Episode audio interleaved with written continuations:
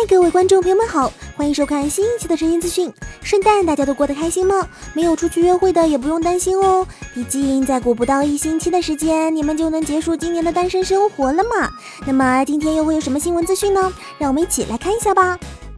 近期制作了《冰上的尤里》在这世界的角落等热门动画而备受关注的动画公司 MAPPA 与《浪客剑心：机动战士高达 UC》的导演古桥一号合作的动画，目前已经确定是由漫画家卡多过等的原作漫画《降国之天鹰星》改编的动画。日前，该动画进一步公开了制作阵容、声优阵容以及预告 PV。在公开的 PV 地段中，介绍了故事发生在宿敌土耳其降国和巴尔特兰帝国之间的大战一触即发的大背景下。男主角是降国方面的少年马法姆特，他将在乱世中担起重任，成为护国平乱的最年轻将军。PV 中可以看到将在动画中登场的各个主要角色，作画质量相当高，一如 MAPPA 一贯的水准。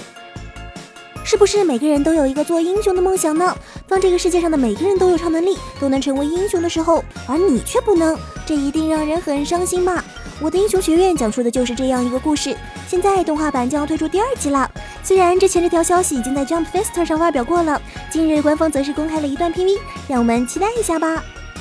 刀剑神域》的电影《刀剑神域：序列之争》即将在日本上映了，相信不少人都在期待着，想要知道剧情和各种信息了吧？近日，官方公布了这部电影的第三弹特报预告以及原声音乐及发售的情报。在第三弹特包中，可以看到桐人和亚斯娜进入了序列之争系统，激烈战斗就此展开。剧场版中的角色都有露面，包括莉法、希利卡以及尤娜和艾吉两位原创角色都有特写的镜头，而尤娜亲吻亚斯娜脸颊的镜头更是充满了百合激情。这个原创角色将会带来怎样的惊喜，让人期待。《